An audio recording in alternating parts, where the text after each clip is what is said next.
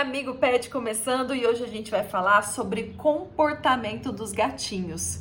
E para isso nós estamos recebendo a nossa médica veterinária Jéssica Cruz. Jéssica, obrigada pela sua presença. Oi, Ju. Oi, pessoal. É um prazer estar aqui com vocês. Prazer que é nosso. Ô, Gé, já começa respondendo: o comportamento dos gatos é muito diferente do comportamento dos cães? Em geral, sim, Ju. Claro que existem exceções, mas de uma maneira geral, os gatos eles diferem bastante do comportamento dos cães, porque eles têm uma origem na natureza diferenciada. Os cães na natureza, eles viviam em bandos para ter uma melhor sobrevivência, para conseguirem caçar melhor dessa forma. Já os gatos não. Os gatos são caçadores solitários, eram caçadores solitários. E o descendente dos gatos domésticos tem essa característica, e isso, mesmo com o passar dos anos, ainda permanece de uma certa forma.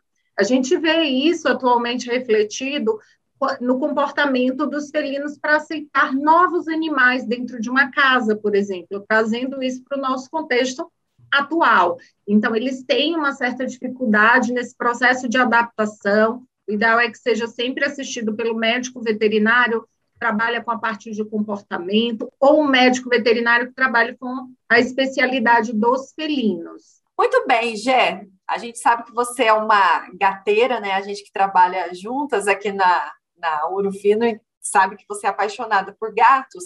E aí a gente entende que também dentro desse comportamento do gato podem ter algumas alterações. Quais são as possíveis origens né, dessas alterações do comportamento dos gatinhos? Então, é, essas alterações muitas vezes são pela questão do, do ambiente em que ele vive. Por exemplo, na natureza existem um raio de quilômetros que esse animal percorreria naturalmente se ele estivesse solto, se ele tivesse uma vida livre. E hoje o nosso modo de vida é um modo de vida restrito, né? A gente coloca tela nos apartamentos e muitas vezes esse animal ele não vai ter nenhum tipo de acesso externo, que é o mais seguro pelo nosso estilo de vida em grandes cidades, os riscos de acidente quando esses animais vão à rua, mas em contrapartida, isso pode gerar alguns problemas é, para esse animal dentro da convivência dele de rotina.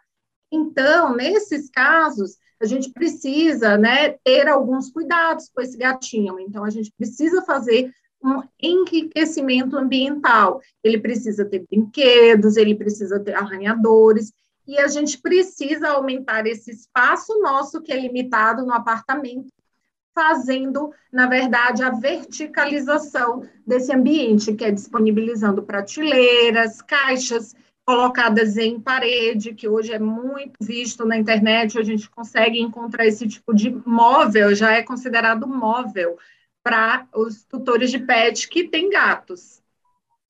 Bom, e para minimizar futuros problemas né, comportamentais dos gatos, é importante socializá-los, Jé? Muito importante. Inclusive, a gente tem uma brincadeira dizendo que quem tem um gato nunca tem um sol é que nem bis, a gente começa a ter vários gatos. E é, para facilitar esse processo, até mesmo depois de socialização com outros gatos que possam chegar e com pessoas e outros animais, essa socialização, essa ambientação deve acontecer da segunda à sétima semana. Alguma literatura, algumas publicações falam de até nove semanas, mas o mais certo para que você crie esse animal de uma maneira sociável com outros gatos, cães e com seres humanos também. Isso é, aqui eu chamo a atenção, é muito importante com seres humanos, porque tem muito gato que quando o tutor recebe visita, depois de adulto, ele corre e se esconde.